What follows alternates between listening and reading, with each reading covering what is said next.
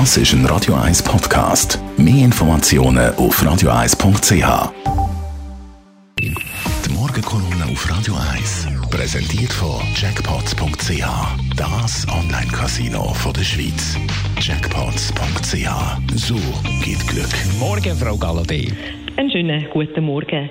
Diese Woche sind wir alle Zeuginnen und Zeugen von etwas ganz Seltenem geworden.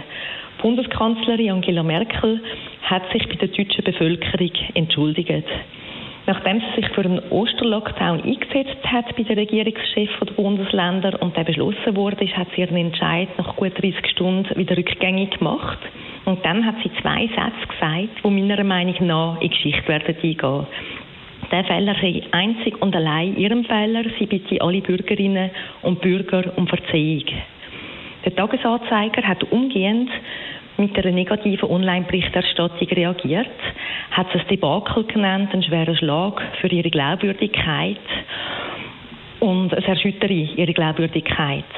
Ich bin da ganz anderer Meinung.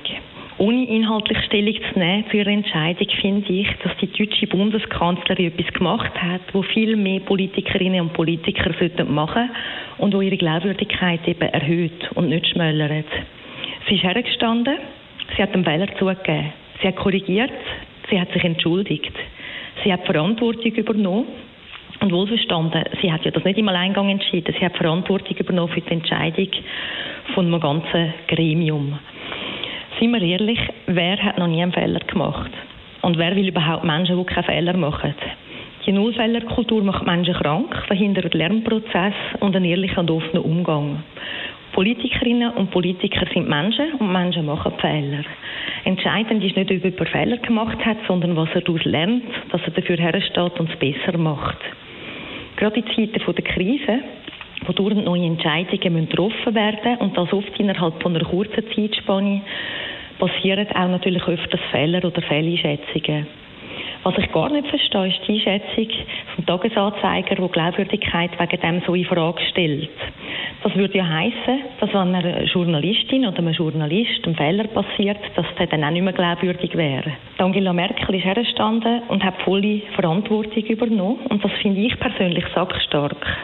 Ich wünschte mir, dass sich mehr Menschen ein Beispiel daran nehmen würden, dass wir das Vertrauen der Menschen in die Politik erhöhen. Ich denke jetzt dass gewisse Parteien da jetzt das politisch nutzen, das ist im Wahljahr einfach unsympathisch, aber es ist so. Aber als Journalist ins gleiche Hornblasen zeigen für mich eher, dass sie nicht unbedingt am Puls der Menschen sind, für die sie eigentlich schreiben.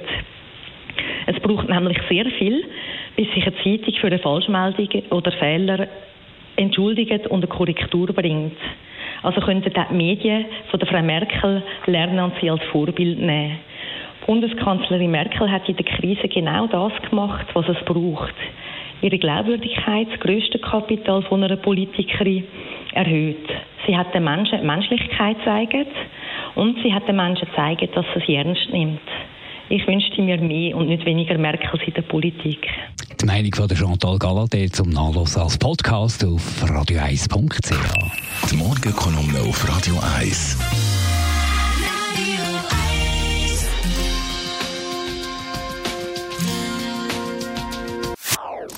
Das ist ein Radio 1 Podcast. Mehr Informationen auf radio1.ch.